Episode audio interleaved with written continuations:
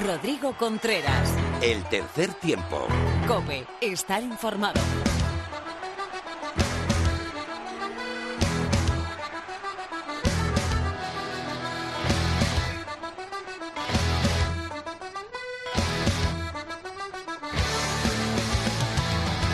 Hola, hola, ¿qué tal? Bienvenido a la entrega 144 de tu programa de rugby en la radio. Bienvenido al tercer tiempo de cope.es.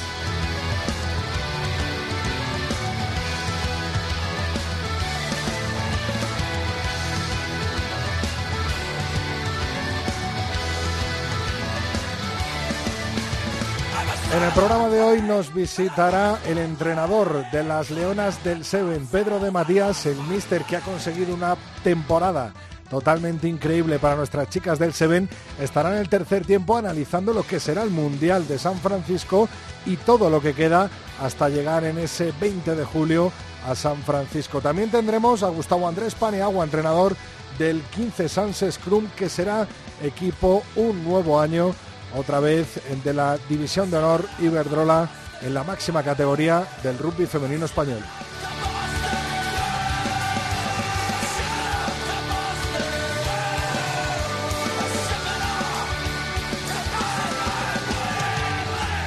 A los mandos técnicos y hoy con la elección musical nuestro técnico Jaime García y aquí a mi derecha Laura Rubio Valladolid. Muy buenas, Laura. Hola, ¿qué tal estás? Pues deseando irte de nuevo en el tercer tiempo. ya me echabas de menos. ¿eh? Bueno, nueva compañera de Renan Cope, ¿no? Eh, sí. ¿A partir de cuándo, Laura? A partir del 2 de julio. Pues bueno, 2 de julio podréis escucharla, aparte de en el tercer tiempo, en Herrera en Cope, a nuestra amiga y compañera Laura Rubio Valladolid. Laura, ¿Cuáles son nuestras redes sociales? Nuestro Twitter es arroba tres tiempo cope con número, nuestro Facebook es facebook.com barra tercer tiempo cope y nuestro email el tercer tiempo arroba cope punto es. Pues vamos a por la actualidad del rugby nacional. Jaime, empezamos.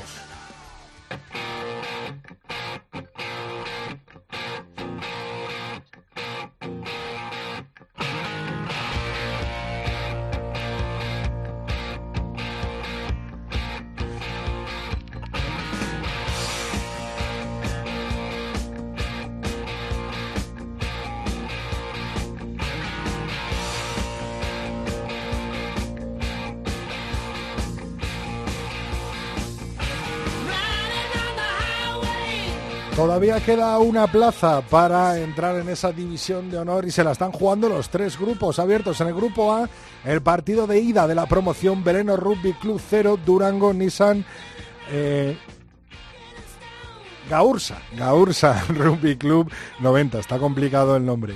En el grupo C, CAU Metropolitano 20, Unión de Rugby de Almería 49. Y en el grupo B, Recordemos eh, que no se disputará esta eliminatoria de promoción porque el Acra Bárbara Rugby Club renunció a disputar la misma, por lo que la Unión Esportiva Samboyana B seguirá siendo eh, equipo de la División de Honor B del Grupo B, nunca mejor dicho. Ahora vamos a por la actualidad del rugby femenino.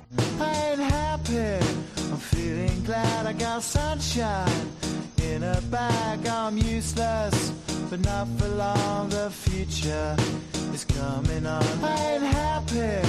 I'm feeling glad I got sunshine in a bag. I'm useless, but not for long. The future. Antón López, Lorena, muy buenas. Bienvenida de nuevo al tercer tiempo. Muy buenas, Rodri. ¿Quién se ha quedado con la plaza de la Liga Iberdrola? El Sánchez Scrum que ha rematado la jornada de vuelta de promoción a la Liga Iberdrola al ganar 44 a 15 a El Salvador y por tanto mantiene eh, su plaza en la máxima categoría competición femenina. Lo consiguió en el campo madrileño de Puerta del Hierro ante una grada abarrotadísima, Rodri.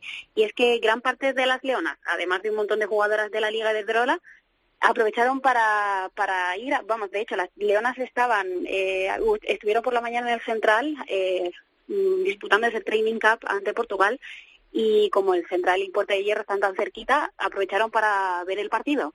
Y bueno, las jugadoras de Gustavo Andrés Paniagua volvieron a tener que pelear duro contra las chamisas en la primera parte. De hecho, las chicas de El Salvador demostraron que tienen buena materia prima y consiguieron marcharse al descanso con un empate a 15, un resultado que dejaba más o menos abierta la eliminatoria pese a esos 11 puntos de ventaja con los que contaban las anceras.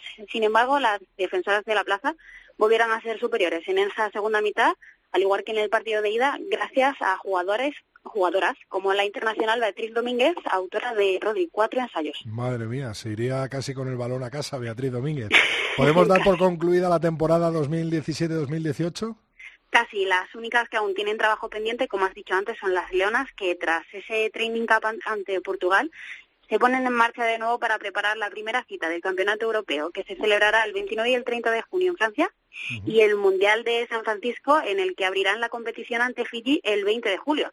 Y como ya te explicará Pedro de Matías, va a continuar trabajando con una amplia lista de 16 jugadoras en las que no falta ninguna de las habituales y además incorpora eh, nuevos talentos como Alba Vinuesa o Líder Vina, todas ellas presentes en el, este pasado fin de semana, como te digo, ante los partidos de Portugal. Pues Lorena, tenemos con nosotros a uno, bueno, no, a uno no, a los dos protagonistas de esta jornada. Eh, primero vamos a ir con el entrenador del 15 Sans Scrum, que como he dicho al principio y como acaba de explicar muy bien eh, Lorena, pues eh, sigue un año más en la Liga Iberdrola. Gustavo Andrés Paneagua, muy buenas, bienvenido al tercer tiempo de la cadena COPE. Buenas, buenas tardes, ¿qué tal? ¿Cómo estáis? Lo primero, darte la enhorabuena, Gus, eh, por eh, esta temporada tan dura, pero a la vez tan gratificante, ¿no? Con ese segundo puesto también en, la Copa de la Reina conseguida por, por, por tus chicas, ¿no? Sí, gracias, eh, gracias por la enhorabuena. como dices, ha sido una temporada bastante complicada, muy, muy condicionada por, por lo que no nos gusta nunca ni a los entrenadores ni a los deportistas, que es un, el fenómeno de la, desgraciado de las lesiones, desde el primer momento casi hasta, bueno, sin el casi hasta el último, y como dices, sí, efectivamente, la Copa de la Reina, eh, además que en unas condiciones muy, muy complejas, porque nosotras estábamos con la cabeza bastante bastante puesta en, permanecer en división de honor, yo creo que era el objetivo principal de todas, eh, pero las chicas, pues nada, eh, prácticamente con, con, siete entrenamientos eh, han sabido competir pues casi casi al máximo nivel que nos permitían esos siete entrenamientos. No, no sé si es su máximo nivel, que creo que no, pero sí desde luego en cuanto al volumen de lo, de lo entrenado y de lo trabajado, lo único que podemos hacer es, felicitarlas y, y, darles la enhorabuena por, por la lección que nos han dado un poco un poco a todos. Han echado el resto en, en estos dos últimos meses, eh, ¿no? Con una temporada un tanto un poco irregular, ¿no? del 15 Sans Scrum y al final yo creo que han terminado en lo más alto, ¿no, Gus? Sí, em, sí, eh, ha sido muy, ha sido muy complicada. O sea, ha sido, ya te decía antes, ha sido una, una temporada que ya antes de empezar eh, mm, empezamos a perder jugadoras muy referentes, es decir, eh, eh, Patricia, eh, Patricia Rodríguez, por ejemplo, que volvía a una lesión del ligamento cruzado anterior, el primer día que hace contacto en septiembre se cruje otra vez el, ligamento cruzado anterior, Lourdes tiene una lesión pequeña en el hombro, Lourdes Alameda, Beatriz García tiene una lesión pequeña en el dedo, Marina empieza a tener lesiones pequeñas y hemos estado así toda, toda, toda la temporada hasta, hasta el final en el que pues fíjate, Bea García no ha podido jugar la, promoción por, cuestiones laborales que ha tenido que estar, en Houston, en Texas, o, la capitana Eva García, eh, que bueno, pues aparte de salir de una lesión ha tenido a su padre, de hecho tiene a su padre todavía ingresado, y, no ha podido jugar el, último partido. La temporada yo te diría que ha sido eh, efectivamente muy, muy, muy dura, pero el final de temporada yo creo que ha sido un máster en competición para todo el equipo para nosotros también, para el staff también, ha sido un, absoluto máster, porque a partir prácticamente de, la última jornada de la primera vuelta de la Liga Iberdrola, eh, el equipo no para de jugar finales. Eh, eh, yo creo que es un aprendizaje, es muy duro, es muy desgastante, para, tanto para las deportistas como para el staff, pero creo que es un aprendizaje que, que vamos, a, vamos, vamos a aprovechar segurísimo mucho los años, los años venideros. Eh, Gus, eh, ¿temías que esas tres jornadas de Copa de la Reina pudieran afectar al rendimiento del equipo de cara a esta final eh, que era la promoción contra el Autocansa El Salvador? Sí, sí, sí, podría decirte otra cosa, pero te mentiría y, creo que no me ha llamado para eso. Entonces, sí, nosotros tuvimos un, debate dentro del staff bastante, bastante profundo. pero habría que, habría que tomar una decisión. Ten en cuenta, Rodrigo, que, que nosotros terminamos el día 8 de abril de jugar 15, de jugar competición de 15. Eh, es prácticamente imposible conseguir un amistoso una vez se termina el 15 porque las jugadoras están ya pensando en otra cosa. Entonces es prácticamente imposible eh, ya no competir, sino siquiera jugar amistosos. Entonces, el debate estaba en cómo afrontar la Copa de la Reina. Bueno, nosotros nos decidimos, creo que, de una manera acertada, por supuesto ahora a posteriori, pues podemos decir que hemos acertado, pero con muchos riesgos, tomando muchos riesgos, en decir, bueno, ¿qué nos puede dar, qué nos puede quitar la, la Copa de la Reina? Bueno, nos puede quitar cierto foco del 15, porque son deportes totalmente distintos, eh, y nos puede, y puede caer alguna jugadora, y de hecho alguna cayó.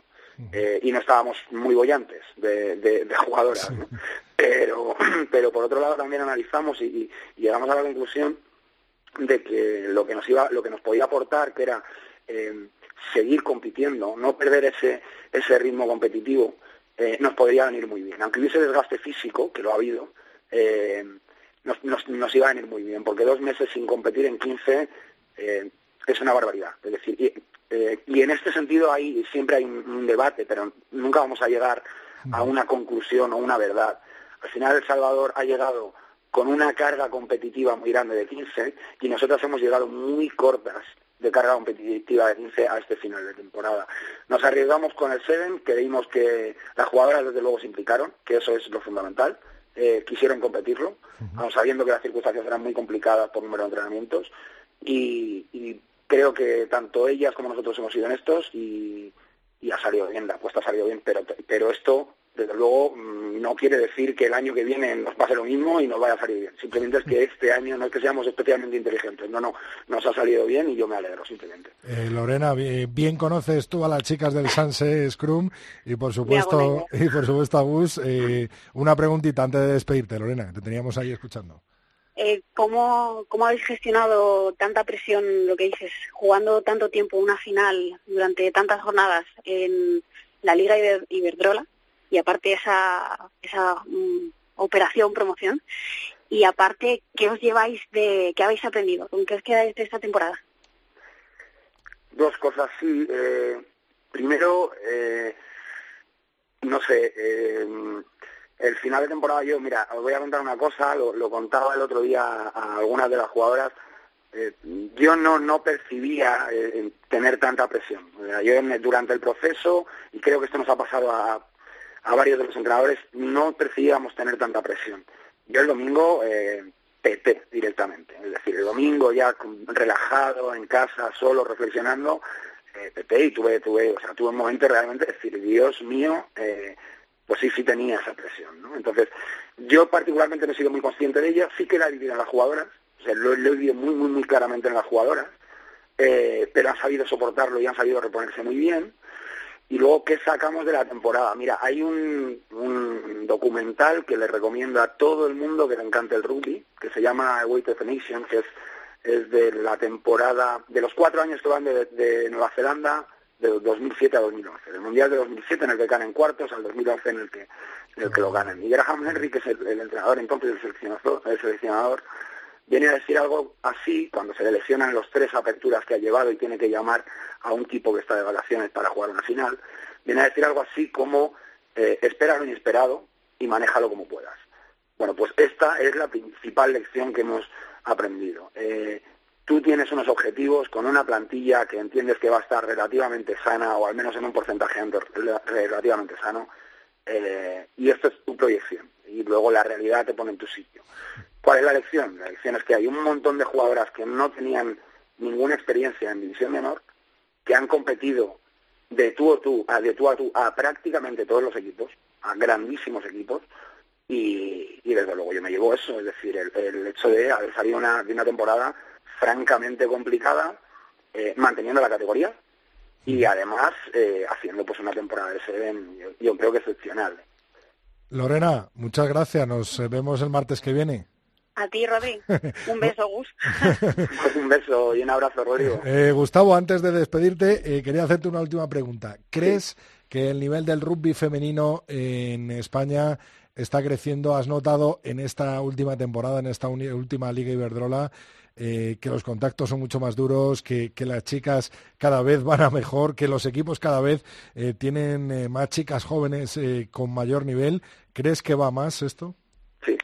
Sí, a mí no me cabe la menor duda. Mira, me acuerdo, me acuerdo una, con todo este jaleo que ha pasado con la selección de 15 masculina y una entrevista que le hiciste a Santi, que cuando se llevaron pues el palo gordo de la decisión de, de, World Rugby, del comité de, World Rugby, que te decía algo así como eh, esto puede ralentizar la, eh, la, explosión del rugby español, pero no hay quien lo pare.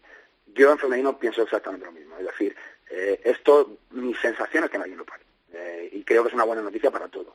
es muy exigente, o sea, la, realidad ahora ya es otra, como dices, los contactos ya son diferentes, el tiempo de juego es muy diferente. En los últimos dos años se, se juegan cinco minutos más por partido a rugby. Eh, esto es una barbaridad, cinco minutos reales.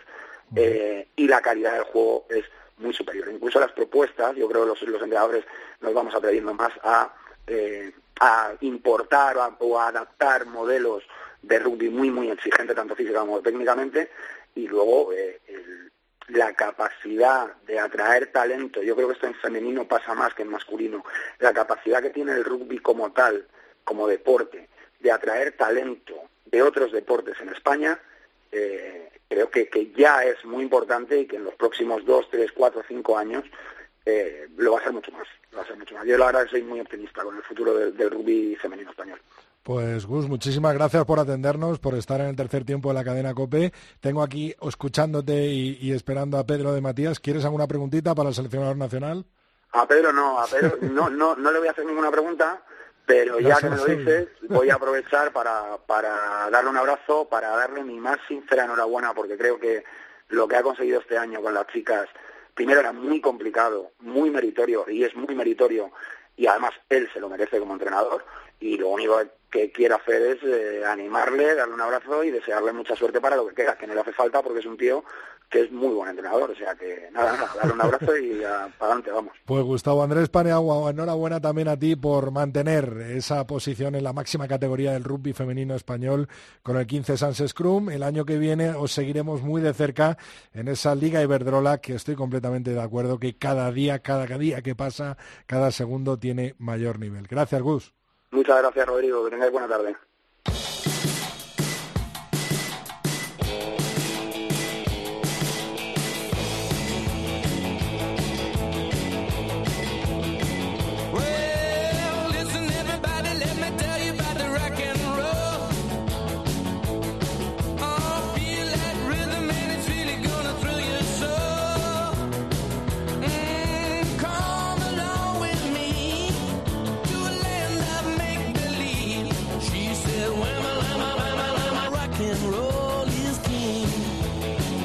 Pues si unas de las protagonistas eh, de esta pasada jornada han sido el 15 Sans Scrum, las otras chicas han sido las Leonas del Seven, preparando esa cita importantísima que comienza el 20 de julio con un capitán del barco que lo ha hecho de maravilla, ha hecho un temporadón y gracias a eso nos ha hecho vibrar cada partido con las Leonas del Seven. Él es Pedro de Matías y ya está con nosotros en el tercer tiempo. Muy buenas, Pedro.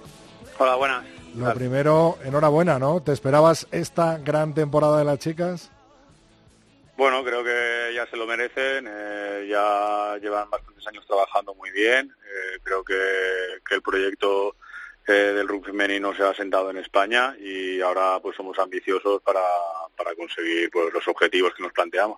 Eh, cuando cogiste el equipo, hará un año, un año y, poco, eh, bueno, el, eh, tú veías a las chicas, ¿pensabas que ibas a tener tanto donde escoger? Porque ahora mismo, como nos ha dicho Lorena, estás manejando 16, 17 chicas para llegar a ese Mundial de San Francisco, ¿no? Sí, bueno, creo que el año pasado, junto con el Mundial de 15, que al final coincidió tanto el Mundial como las series mundiales, eh, Eusebio eh, trabajó principalmente con la nueva detección de jugadoras, se hizo un muy buen trabajo y yo cuando llegué pues sí que es cierto que tenía un listado de jugadoras amplio.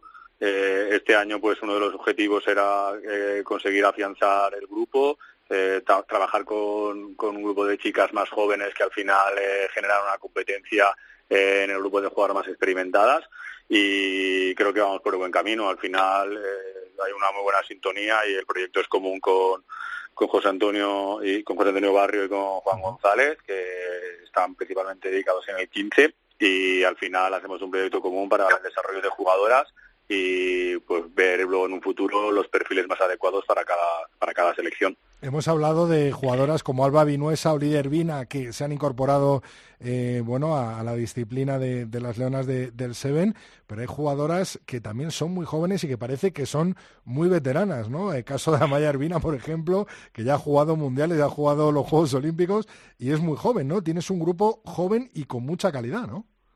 Sí, al final eh, es cierto que muchas chicas eh, jóvenes, que bueno, has nombrado a Maya, pero también pues eh, Anne Fernández, Sabina, Olivia, al final son chicas que han tenido experiencias internacionales eh, a edad muy temprana, han tenido eh, unos compromisos y una, unas competiciones muy exigentes que pues eh, ahora, como bien dices, pues ya les dan un grado de experiencia.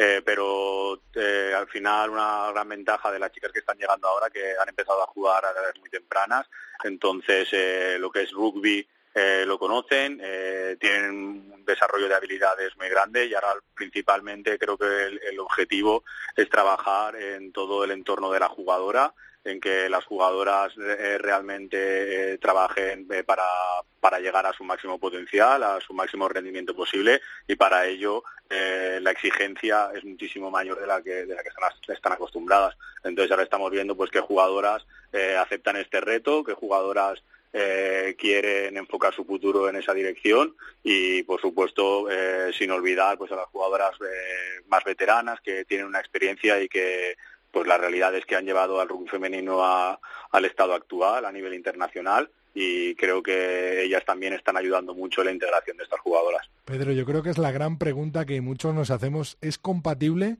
eh, jugar al máximo nivel en 15 y en 7?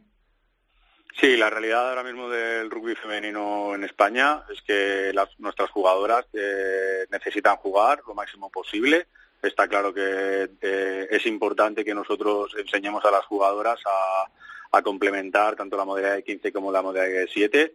Eh, yo creo que sí que es cierto que en un futuro no muy, no muy lejano, pues así lo demuestran las principales potencias del mundo, eh, iremos más hacia, hacia una especialización, es decir, hacia chicas que jueguen únicamente a 7, chicas que jueguen a 15. como he dicho, pues así tanto Inglaterra, Francia, Nueva Zelanda, Australia tienen jugadoras profesionales en exclusiva de, Rugby 7, pero nosotros ahora mismo pues eh, no, no estamos ahí, no estamos ahí, estamos trabajando en ello, pero yo creo que es compatible, es compatible siempre y cuando seamos capaces de establecer unos calendarios comunes, eh, de, enseñar a las jugadoras eh, la importancia del descanso y también creo que los entrenadores somos responsables del desarrollo de, estas jugadoras en un sentido o en otro, porque al final creo que es beneficioso que, suba el nivel en, general de la jugadora, porque eso al final repercute en, sus clubes y en la liga. Me imagino que contento, ¿no? Con esas tres jornadas de la Copa de la Reina del GPS Seven Iberdrola, que va tomando cada vez, eh, bueno, un mayor color y cada vez eh, va aportando más jugadoras de Seven, ¿no? A lo que es el rugby español femenino.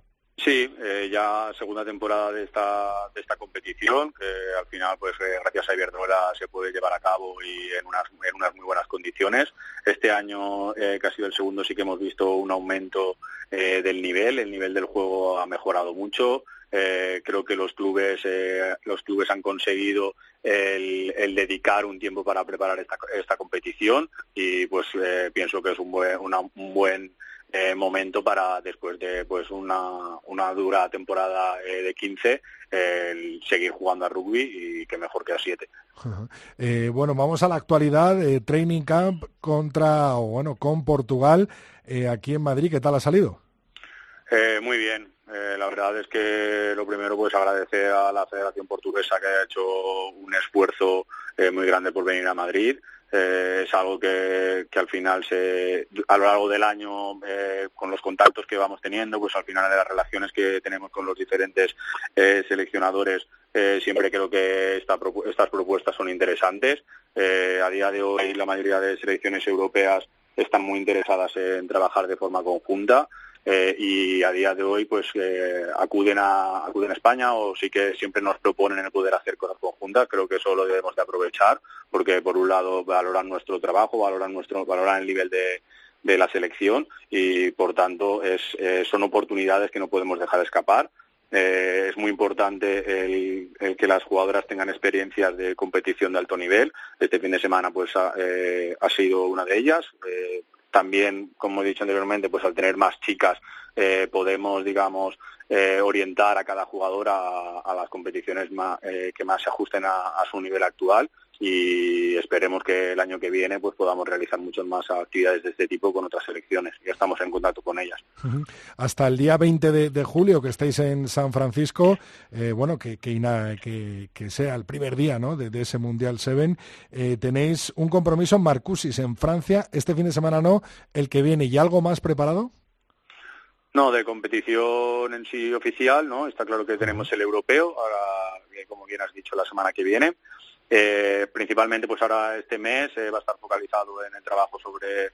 Eh, ahora hay 16 jugadoras convocadas, pero vienen otras chicas también a los entrenamientos. Estamos hablando de alrededor de un grupo de 20-25 chicas que van a estar trabajando trabajando siete. ahora estos primeros 10 días van a ser muy intensos.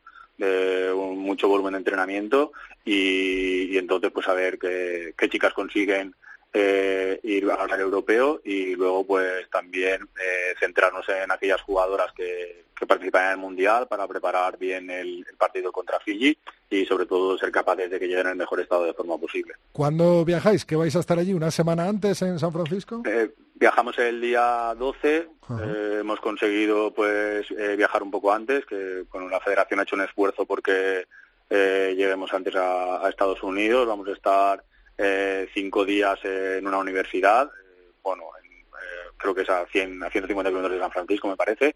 vamos a estar allí varios días entrenando, que coincidimos con Japón en, las mismas instalaciones, y luego ya pues nos trasladamos la, justo la semana de la competición a San Francisco. ¿Y cuándo sabremos la lista definitiva? Bueno, yo creo que... sí, aproximadamente, yo creo que para el día 7 de julio o así lo tendré ya decidido.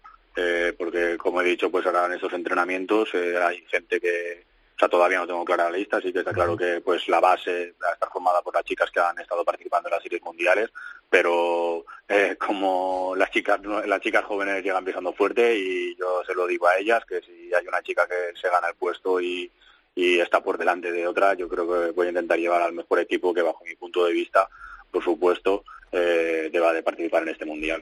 Madre mía, vaya 7 de julio nos espera con la asamblea en la FER, con la lista de Pedro de Matías. bueno, intenso, intenso.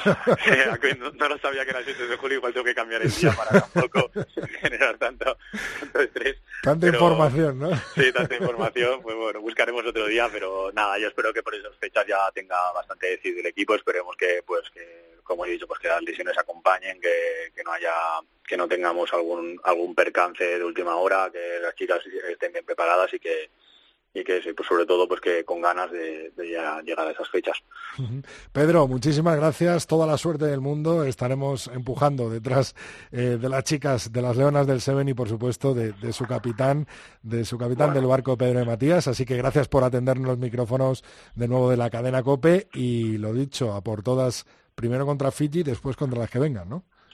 Sí, bueno, muchas gracias a vosotros por llamar. Al final, pues creo que somos muchos los que estamos alrededor de las chicas. Eh, no solo estoy yo, por supuesto, porque es imposible que, que una persona sola sea capaz de, liderar esto, sino pues que yo tengo, por supuesto, mi parte de, trabajo, mi parte de responsabilidad, pero por todos mis compañeros, tanto eh, otros entrenadores como probadores físicos, fisioterapeutas, al final manager, todos al final estamos alrededor de las chicas para intentar que estén lo mejor posible para, para preparar eh, las competiciones lideras. Bueno, pues lo dicho, mucha suerte ya por todas, Pedro. Gracias. Vale, muchas gracias. Hasta luego.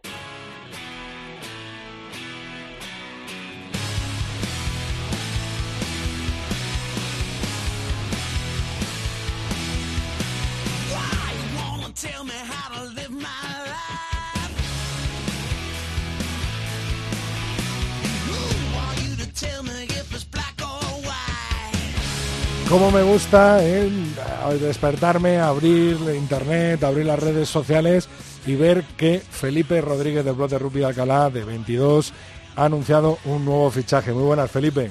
Hola, ¿cómo estáis? Eh, Alejandro Sánchez de la Rosa Monetti al Sanitas Alcobenda Rugby. ¿Es el fichaje hasta ahora de la temporada? Uf, eso es mucho decir, ¿eh? bueno, tienes a Vicente del Hoyo por un lado, tienes a mucho decir. Bueno, yo creo que hombre, ni de con momento, jurado, de ni momento, con Jurado también. de momento me gusta, me gusta Armatiuk para El Salvador. Pero vamos, que queda, queda tela que cortar aquí la que quieras, ¿eh? Lo que pasa que sí que es cierto que Monetti, pues es un jugador, cuatro años en el Silverstone de El Salvador, sabéis que es internacional con todas las categorías inferiores, y es un jugador que para mí está por explotar todavía. Y a lo mejor en Madrid es su, es su momento, ¿por qué no, no? Espérate, Felipe, a ver si nos da la sorpresa o el bombazo Miguel Ángel Torres Teto, compañero de Cope Valladolid. Muy buenas. Muy buenas, muy buenas a los dos, ¿qué tal? Sabemos- Hombre, ¿cómo estás, Teto? ¿Cómo estás? ya me tiene ganas, amigo, ya me tiene Ahora que ganas. estamos, no, es que ahora que estamos con los fichajes, Sí. sabes que Teto el año pasado me dijo, hombre, pero tú no sacas mucho de Valladolid. El año pasado saqué los tres buenos del Quesos y de momento he sacado todos los del Salvador este año. Entonces, te lo digo, Teto, por, por si, por si No, no, la valentía encantado. de volverlo a repetir. No, no, no, no, yo encantado. Ya sabes que yo el tema de fichajes es un tema que no me gusta nada, porque además solo me metí una vez y encima me ha costado un disgusto con algún individuo de por ahí. Así que bueno, no, no soy muy amigo del tema fichajes, eso te lo cedo, Yitito. Teto, ¿qué pasa en el BRAC? Que hay un ocultismo que no sabemos nada de nada. ¿Ves? Precisamente de eso hablamos, de eso hablamos. Pues en el BRAC están súper callados, creo que han aprendido mucho y bien respecto a la política de fichajes, es decir, ocultismo. Se ve que los directivos ya eh, no llegan las noticias de los fichajes a toda la directiva, eso va por, eh, comisiones, me imagino, y entonces la, gente que lleva el tema de los fichajes está eh, callada. Como veis, no hay ni una sola confirmación, ni de altas ni de bajas. Lo único que se sabe es que Tommy Carrió, que él mismo lo dijo, vuelve a Argentina, y por otra parte se entiende que Jacobus, el jugador segunda línea, que llevaba dos temporadas, que estuvo lesionado todo el año, pues bueno, vuelve a Sudáfrica, y Jerry Lemalu, el primo de Paila, que no ha sido tampoco un jugador súper destacable, incluso ha tenido minutos eh, con el División de Honor B, un par de partidos, bueno, pues son los que vuelven.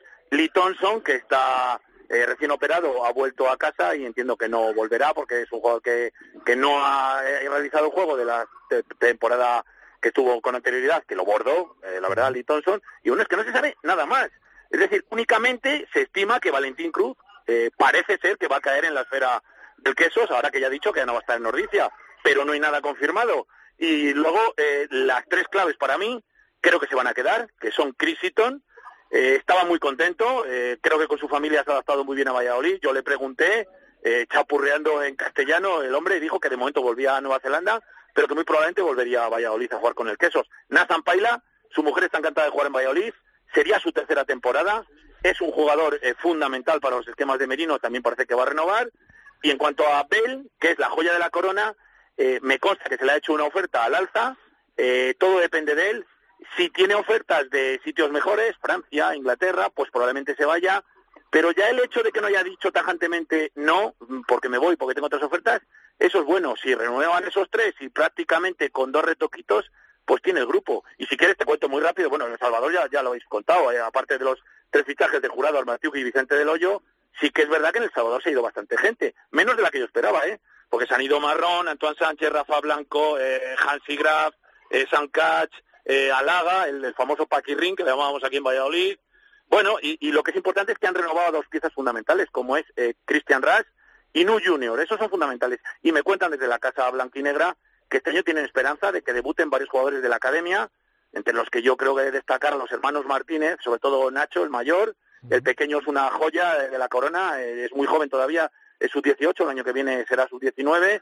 Ha sido medalla de bronce, eh, bueno, eh, con, lo- con el Seven, eh, con la selección española.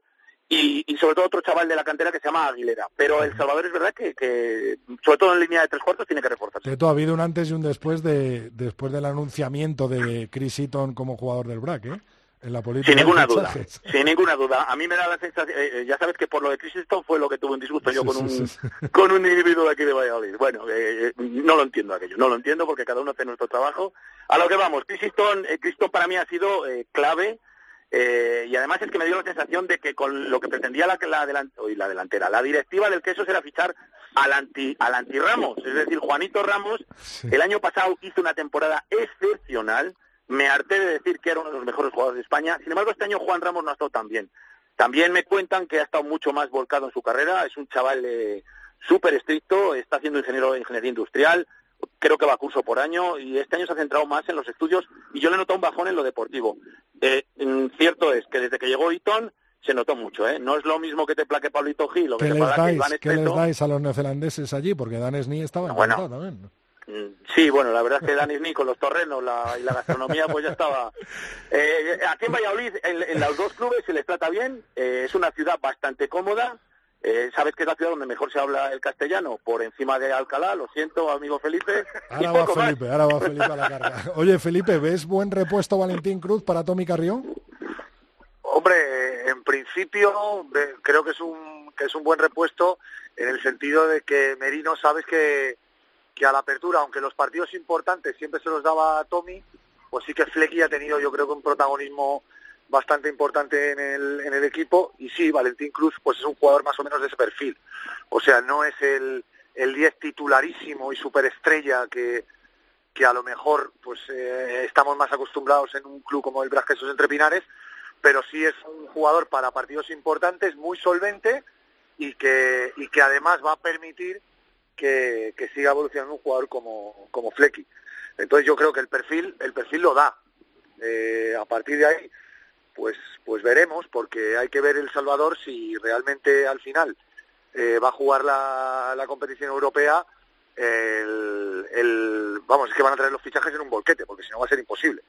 Con lo cual, veremos a ver si el Quesos, con Valentín Cruz, pues es capaz de, de ganar a, a sus vecinos, que, que sé de muy buena tinta, y Tetro lo sabrá mejor, que están un poco cansados ya de, de perder y quieren y quieren darle la vuelta a la tortilla este año. Felipe, Vamos a ver qué pasa. ¿no crees que, que Ordicia ha tenido tres bajas muy sensibles como Albertario, Cronje y, y Sí, Valentín pero- Cruz? Sí, pero sí es cierto que, la- que son muy sensibles. Para mí, la, la verdad que Albertario, que es un jugador que no, a lo mejor no se le ha valorado todo lo bueno que es. Tremendo, a mí me parecía, tremendo. me, ¿eh? me pareció un jugador, eh, un superclase para, para Ordicia. Al final ha pasado sin pena ni gloria, ¿eh? Y seguramente la mayor culpa la tiene él. Cuidado. Pero sí que no se le ha valorado en, en su justa medida, yo creo. Y sí que son tres bajas sensibles, pero bueno, Ordicia está muy acostumbrado a esto. Tiene una escuela bastante potente, una base muy grande y Ordicia está muy muy acostumbrado a fichar y a fichar bien. ¿eh? O sea que, que Ordicia, eh, de cara a los títulos, y ya hace unos años que, que ganó el último, que fue la, final de Copa de la Balastera, eh, sí que es cierto que depende mucho de, de la caja que tenga. Y si Ordicia tiene buena caja, seguro que va a fichar bien y que va a estar arriba. O sea, Bueno, se- mira, estoy mira el segurísimo. fichaje de Moala, ¿no? En, en este Por último cuarto de... Por eso, que al final si él sigue y Ordicia atina bien en dos o tres fichajes, cuidado, eh, que tenemos tenemos seguro un, Un candidato para estar todo, arriba, eh, ¿no? un Sí, aspirante sí. a todo, o sea, seguro. eh. Y el que ha empezado a moverse, mucho de la caja. Sanitas Alcobenda Rugby, ¿no? Sí, Alcobendas, Alcobendas ha empezado a moverse eh, despacito, pero pero ojo, eh, Alcobendas va va también a, animar el mercado de verano, ya te lo aseguro desde ya, eh, que va a traer jugadores de primerísimo nivel. De momento, bueno, pues está apuntalando la tres cuartos, eh, ha hecho algún algún fichaje, digamos, de, de nivel medio en la delantera, pero Alcobendas, ojo, ¿eh? porque vamos, ya te digo yo que Tiki se estaba empezando a mover esta semana, vamos, estaba empezando a mover, se estaba empezando a reunir ya con jugadores y, y te digo que Alcobendas también seguro que va a preparar un, una plantilla eh, muy potente para el año que viene, empezando por Jaime Nava, que como sabéis este año, entre selección y lesiones, pues no ha jugado mucho, pero, pero Jaime sí que ya dijo que, que él, bueno, sí, va a estar un año más en la selección, un poco para ayudar a ese a esa transición, pero que sobre todo quiere volcarse en, en el club que es Alcobendas, y ojo, eh, que estamos hablando de un jugador superlativo en el puesto de 8. Teto, una pena lo de Perico Martín, ¿no? Eh, sí, pero bueno, Perico parece ser que está un poquito cansado de rugby. Yo ya se lo comenté a él personalmente, me dio muchísima rabia que no hubiera estado en las Olimpiadas. Creo que era un jugador clave, eh, aquel año mm, lo dejó, dejó de jugar al Seven. Él, él me comentó personalmente que se arrepintió de aquello, porque para mí ha sido uno de los mejores jugadores de la historia de España de Seven. Eh, en el 15 nadie vamos a discutir la valía que tenía Perico. Aquí en Valladolid se comentaba que cuando los partidos estaban atascados eh, venían una las famosas pericadas, eh, balón que cogía Perico, mic mic y como el correcaminos y escapaba por el medio. En Alcobendas han disfrutado de su juego, pero bueno, a todos nos llega la edad, eh, pues ya cambia, eh, va a tener familia además. Bueno, pues es, es una pena porque creo que Perico podría haber alargado algo más su carrera. Oye, a mí me gustaría destacar algo importantísimo y es que un Vale. equipo que sube de la división de honor B rápidamente cómo se ha reforzado, como es el caso de Burgos. Esto quiere decir mucho eh, eh, como institución, como club. Esa directiva no solo tenía ya puesta en mente eh, a principio de temporada el que iban a intentar subir, lo han conseguido, pero es que inmediatamente ah, eh, se han puesto a fichar, a fichar como locos, a renovar. Creo que lo están haciendo muy bien y aparentemente, y si logran formar un bloque, porque claro, cuando hay muchos cambios ya sabemos que es difícil luego las primeras semanas, los primeros meses, armar un juego, eh, pues bueno, pues más o menos armónico. Si logran acoplarse bien, yo creo que no solo tiene pinta de que van a salvar la categoría, sino que lo mismo dan alguna sorpresa e intentan estar ahí por los playoffs. Burgos, igual que tenía el plan de subir a División de Honor, a la Liga Heineken, tiene el plan de jugar los playoffs este año. Eh, lo ha hecho todo bien, lo ha hecho todo bien. Está fichando a gente joven. Ha fichado a un jugador de futuro como es Facundo López, que está lesionado, porque está lesionado en la rodilla, que se lesionó en, el entrenamiento, en los entrenamientos del Europeo Sub-20. Eh, eh, ha apostado por jugadores jóvenes, ha renovado a los jugadores que tenía que renovar, además va a traer a otros tres, ya te lo digo yo, bueno, lo iréis leyendo estas semanas, y, además cuenta con una ayuda del gobierno municipal de 125.000 euros. Sí, sí, es, muchísimo. No, voy a decir el presupuesto que tiene Burgos, porque no, bueno, no lo quiero decir, pero esto lo digo porque está publicado en, la prensa local. Es un pero gran, son 125.000 euros solamente del gobierno local. Imagínate luego ya en patrocinios, en todo el en todo el presupuesto que, pueda generar que pueda generar Burgos y además yo creo que confía en un director deportivo que es David y que lleva mucho tiempo allí, que sabe cómo funcionan las cosas y que desde luego no se ha vuelto loco, que lo podía haber hecho ¿eh? con el presupuesto que tienen, pero no lo ha hecho. Y creo que Burgos, vamos, sé de cierto que su objetivo es jugar los playoffs y creo que los va a jugar. Eh, bueno, lo vamos a pasar fenomenal, ¿eh? bueno, vamos a ver, vamos a ver qué pasa, porque hay muchos equipos que querrán estar ahí arriba la temporada que viene. Eh, la Federación Española de Rugby responderá ante los despidos de Sebastián Ruet y Lucas Guillón. Felipe. Pues a ver cómo responde, porque eh, sí que es cierto que, bueno, eh, Santi Santos te lo contó a ti, también me lo contó a mí en la, entrevista de la revista 22, que Pepe sacó un avance hace poco y saldrá en, al completo y, os, recomiendo leerla, la verdad. Eh, en, la, en la edición en papel sí que es cierto que él dijo que los jugadores no, a los jugadores no se les iba a dejar tirados, pero al final vamos a ver cómo responden, porque realmente estamos hablando de jugadores con contratos profesionales que los han perdido. Entonces, que les han echado, vamos. Hombre, a mí me encantaría que la forma de responder fuera llegar a un acuerdo con clubes españoles y que estos jugadores pudieran jugar ahí eh, no sé si repartiéndose el contrato o, bueno, de alguna manera, como se hace en muchas federaciones, sé que tampoco estamos hablando de, que hayamos descubierto la piedra ahora. Pero, pero sí me gustaría, sí me gustaría que esos jugadores pudieran tener su oportunidad en la, en la Liga Española, porque creo que tienen, tienen mucho que decir y, vamos a ver si esa es una, una de las salidas, porque desde luego parece que en Francia se les han cerrado las puertas, por lo menos en sus, en sus dos clubes.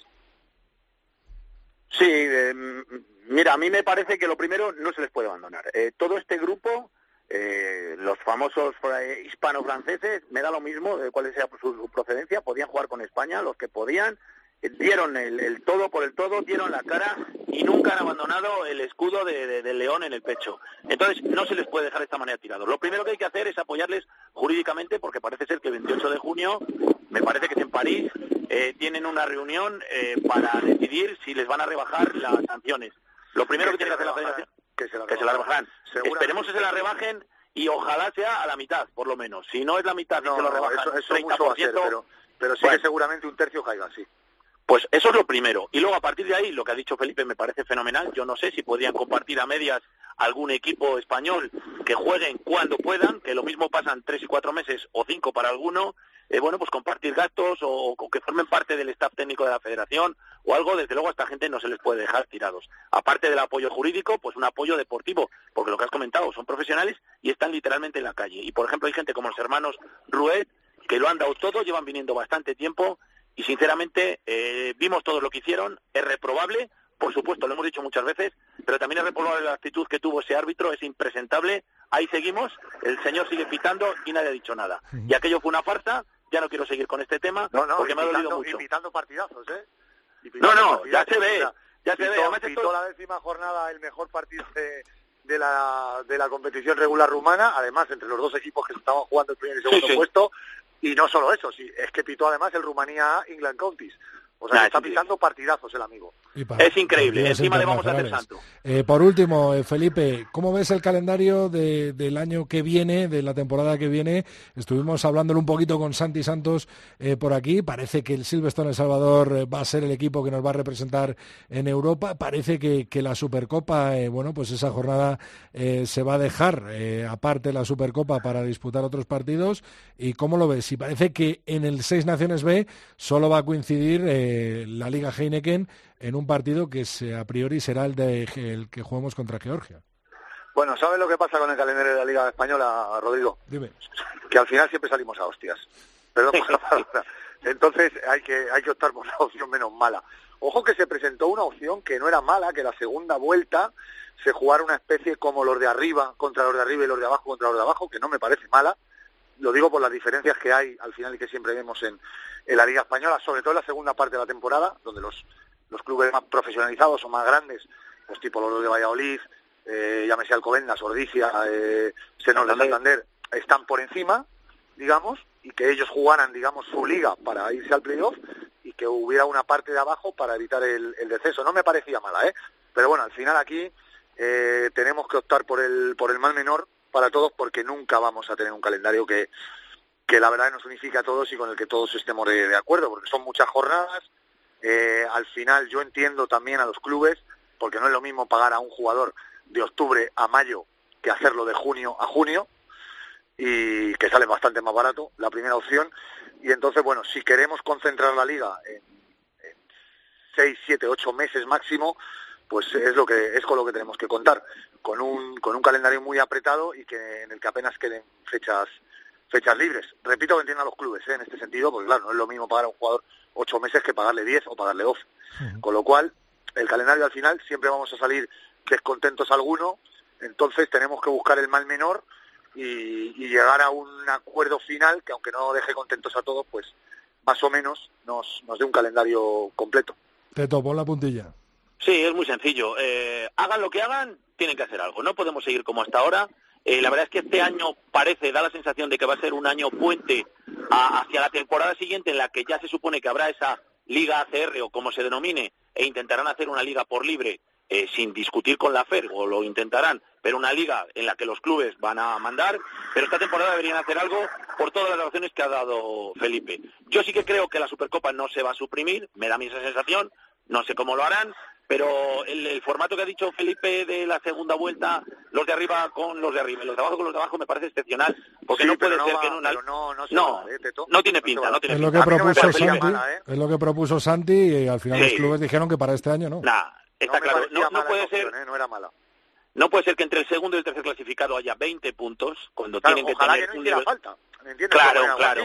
Ojalá que no hiciera falta. Y que entre el primero y el último haya un abismo, o, que entre los cuatro primeros y los cuatro de abajo haya otro abismo, que, que, que, haya cuatro clasificaciones, los que se juegan el primer puesto, los que se juegan los playoffs, los que no se juegan nada y los de abajo. Si eso, no puede ser. Si eso está muy claro, si un club, pongámosle, no vamos a ponerle nombre, pero pongamos que un club eh, que ocupa del puesto décimo al duodécimo, entrena tres días a la semana, claro. por ejemplo, en la segunda vuelta, cuando ese equipo se enfrenta contra el Quesos Entre Pinares, que entrena cuatro o cinco días a la semana, el queso Entre Pinares le saca eh, 50 entrenamientos. Eso sí, Entonces, estas diferencias que hay ya al principio de temporada se van alargando y se van engrandeciendo hasta el final. Entonces, por eso digo que la opción no me parece mala, que no se va a dar y que ojalá que ni lo tuviéramos que proponer, una cosa así, pero bueno, así son las cosas y, y bueno, vamos a ver al final qué calendario sacamos, que, que seguro que alguno está descontento, pero, pero tendremos que aceptarlo. bueno, pues aquí lo dejamos. Teto, Miguel Ángel Torres, Felipe Rodríguez, muchas gracias. Estamos en contacto. Un abrazo a los dos, un abrazo. Un abrazo a todos.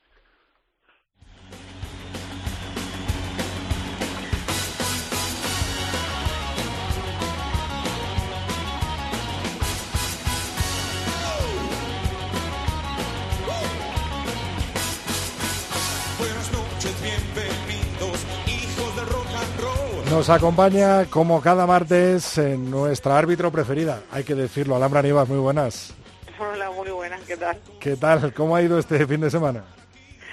Bueno, pues un partido con una primera parte muy buena, muy igualado. Luego es cierto que en los últimos 15 minutos se rompió a favor de Sanse, pero la verdad que un partido muy intenso, Eh, yo destacaría, bueno, eh, a pesar de lo que estaba en juego, eh, lo positivo ¿no? Eh, del juego, lo positivo que estuvieron las chicas, lo disciplinadas, lo centradas en simplemente jugar al rugby durante los 80 minutos y bueno, yo creo que todos disfrutamos. Evidentemente al final hubo un equipo eh, que se ha mantenido en División de Honor, que ha sido Sanse, y un equipo que bueno que yo creo que ha dado la cara en toda la fase y que, que seguro que el año que viene vuelven a la carga para intentar estar en, en División de Honor. Hubo que esforzarse, pero se portaron bien las chicas, ¿no? Sí, sí, eso es, bueno, yo lo, se lo destaqué a los dos, bueno, a las capitanas, a los entrenadores, delegados, bueno, lo, lo fácil que lo pusieron, eh, lo positiva y disciplinadas que estuvieron durante todo el partido y lo fácil, así es muy fácil arbitrar para nosotros, ¿no? Cuando los jugadores, las jugadoras se centran en simplemente dar el 100% y jugar al rugby, eh, para nosotros es muy fácil. ¿Cuál, cuál era el, el equipo arbitral para este partido tan importante?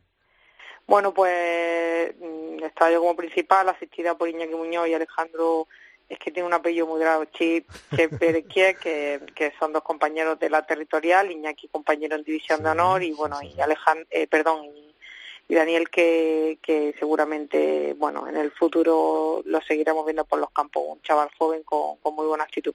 Eh, te hacía esta pregunta porque hemos visto otros partidos en los que había un árbitro nada más, ¿no, Alhambra? De fases Sí, de bueno, ascenso eh, y de... En general las fases de ascenso hasta las finales, en ninguna fase de ascenso porque, bueno, yo estuve también en semifinales en Burgos, Ujú. semifinales Burgos CRC y en ese partido también eh, también estaba sola.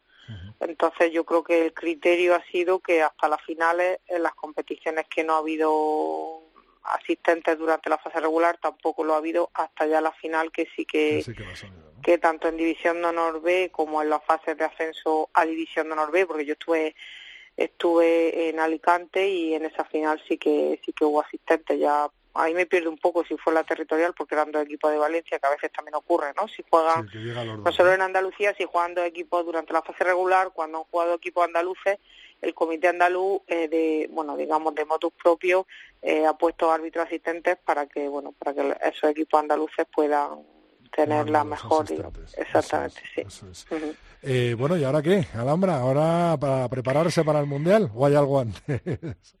Pues no, ahora mismo, bueno, tenía la opción de ir a algunos torneos de los que empieza a ver, estuve a punto de apuntarme a San Fermín, pero bueno, está la asamblea y, Ajá. Y soy asambleísta, así que, Ah, que, bueno, o bueno, sea que iré a el 7 Madrid a la asamblea. estarás en la federación, ¿no? Exactamente, el 7 de julio hay asamblea y estaremos allí cumpliendo con nuestra labor y, y ahora mismo pues toca entrenar duro durante la semana eh, y el 15 de julio nos vamos para San Francisco a esa gran cita donde estarán nuestras leonas, así que todo el mundo empujando a nuestras chicas que seguro que, que nos da mucha alegría, ¿no? Como en Moscú, que a contrapronóstico, bueno, o le, le ganaron a Australia en cuartos, se metieron en semifinales y estuvieron a punto de dar la sorpresa de jugar incluso la final del Mundial, ¿eh? que se dice pronto, y quedaron cuartas en Moscú y seguro que ahora en San Francisco también nos da mucha alegría. Oye, Alhambra, si llegan las leonas a la final, ¿podrías arbitrarlas? No, y ojalá, yo siempre lo digo, ojalá, ojalá... Eh, No puede el arbitrar la final porque lleguen las leonas, ¿no? Exactamente, que, que ese sea el motivo, ¿no? Y bueno, en ese caso no podría estar ni de marca, o sea, en el momento en que tu equipo está en la final, para evitar cualquier tipo de suspicacia o de, bueno, eso, eh, cualquier tipo de problema, eh, los árbitros de ese país no, no participan de ese partido y ojalá que sea así, vamos. Yo lo firmo ojalá, ahora mismo. Ojalá que se aplique en todas las competiciones del rugby, ¿no?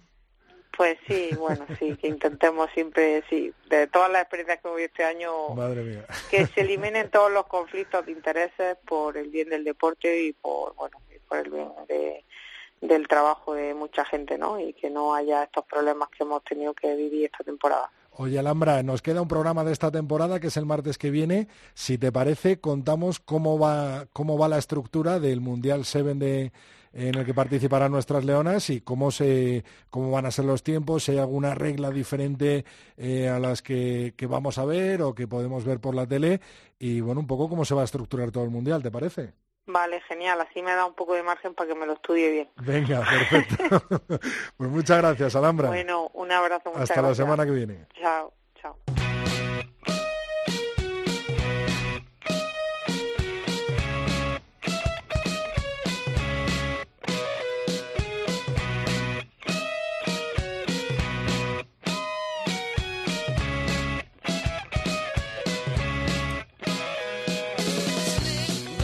Ya está por aquí con nosotros Mar Álvarez. Muy buenas, Mar. Hola Rodrigo, ¿qué tal? Madre mía, qué contenta se va a poner mi chica si te hago caso a los consejos que nos vas a dar hoy. ¿Cómo mantenemos la forma física durante este veranito cuidando la nutrición, Mar? Bueno, para que no, no nos cueste mucho luego la, la vuelta a la pretemporada. Pues si te acuerdas ya habíamos hablado que llamábamos a esto periodo transitorio, bueno, son las vacaciones de, del jugador, donde hay una primera parte donde trabajan eh, se mantienen activos y trabajan sobre sus debilidades como jugador y luego la parte que son realmente las vacaciones del jugador. Aunque bueno, hay equipos que se organizan como reparten esto en dos semanas de trabajo, una de descanso, tres semanas de trabajo, una de descanso y así reparten un poco las vacaciones. Entonces, bueno, lo normal es que si tienes vacaciones, si bajas la intensidad como jugador, eh, gastas menos entonces coges peso y luego cuesta mucho cambiar ese peso. Y además si a eso le sumas que en el verano pues vamos a ver, los jugadores van a ver a sus familias, quedan con sus amigos, entonces salen más, eh, comen y beben más, entonces también hay un, puede haber un cambio de peso. Y justo pues lo que recomendamos, pues eso, aunque sean vacaciones, mantenerte activo, eh, practicar otros deportes, bueno, tener una vida activa y eh, controlar tu, tu nutrición, lo que recomendamos es primero comes las cosas buenas, o sea, esto es lo que tengo que comer este día de proteínas, de carbohidratos, de grasas y mantener mi nivel de vitaminas y minerales y luego, si te sobran ganas, puedes meter algunas cositas más de las de las que normalmente durante el año no puedes comer. ¿Cuál ha sido el caso, eh, no hace falta que digas el nombre, pero cuál ha sido el caso más eh, eh, alucinante que te has encontrado de dejar a un jugador en junio y de repente encontrártelo en agosto y decir, madre mía, ¿qué has hecho? Bueno, pues tendría suerte si hubiera sido solo un caso. pero sí, sí que ha habido casos que... Y luego, de hecho, cuesta mucho porque la pretemporada para nosotros es realmente corta porque al final en España hacemos un mes, un mes y diez días de pretemporada, entonces ahí cuesta mucho bajar el ritmo, porque como empiezas entrenando muy fuerte, no puedes dejar de comer, porque tienes que mantenerte comiendo para, para que no te baje mucho la energía. Entonces, si llegas a la pretemporada con muchos kilos, además, es muy difícil quitarlos. Bueno, pues ya está el consejo. Espero que todo el mundo se lo apunte y que este veranito, aunque haga sus excesos, pues que cuide su alimentación. Que primero hay que comer lo bueno. Eso es. Y luego ya si te quedan ganas, pues puedes hacer un heladito o cosas de esas. Primero cubrir el cupo con lo bueno y después ya el, extra, pues bueno, que no sea que no sea todos los días tampoco. bueno, muchísimas gracias, Mar. La semana que viene último programa de esta cuarta temporada, así que remataremos con otro gran consejo. Muchas gracias, Mar. A vosotros. Hasta la semana que viene.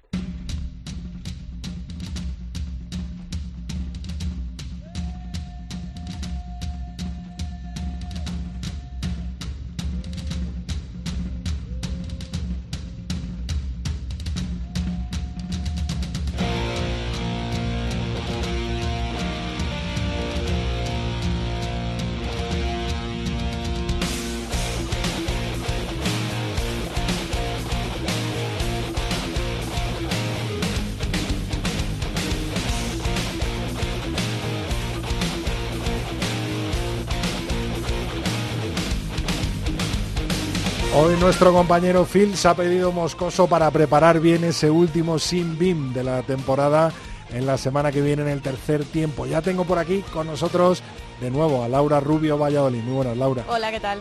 Cuéntanos, eh, ¿cuáles son nuestras redes sociales? Bueno, nuestro, nuestro, Twitter es arroba tres tiempo cope con número, facebook.com barra tercer tiempo cope y nuestro email es el tercer tiempo arroba cope punto es. ¿Qué nos han dicho durante esta semana nuestros oyentes? Bueno, pues imagínate, una de las cosas más comentadas del último fin de ha sido la victoria del Sans Scrum ante el Chami femenino en la promoción bueno, lo felicitamos a través de redes sociales y nos dijeron que muchas gracias, que están muy felices, que ha sido un año muy duro con final feliz gracias al apoyo de tantos. Como nos ha dicho su mister hoy. Eso es.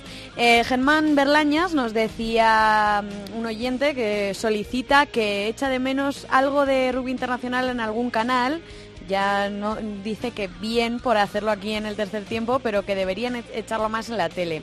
Que lo describimos muy bien en nuestras intervenciones radiofónicas, aunque tristemente no es lo mismo que verlo. Pero bueno, a los compis de la tele que bueno, se... también tenemos ahí a Movistar Plus, ¿no? Que, Claro que que está sí. dando partidos del Super Rugby y está dando partidos también de, de la Liga de la Champions Cup y de la Challenge Cup, alguno yo creo que hay también.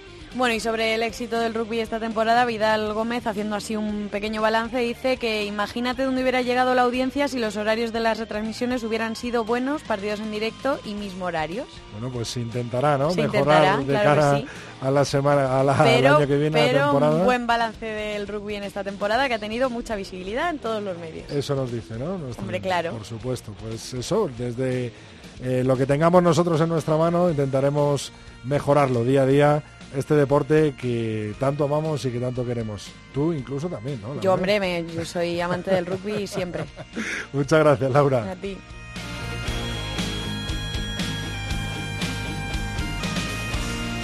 Hasta aquí ha llegado esta entrega 144 del tercer tiempo. Este fin de semana también hay rugby, tenemos el campeonato autonómico con rugby inclusivo, así que no dejéis de seguirnos en nuestras redes sociales y el martes que viene nos vemos en el último programa de esta cuarta temporada en la cadena.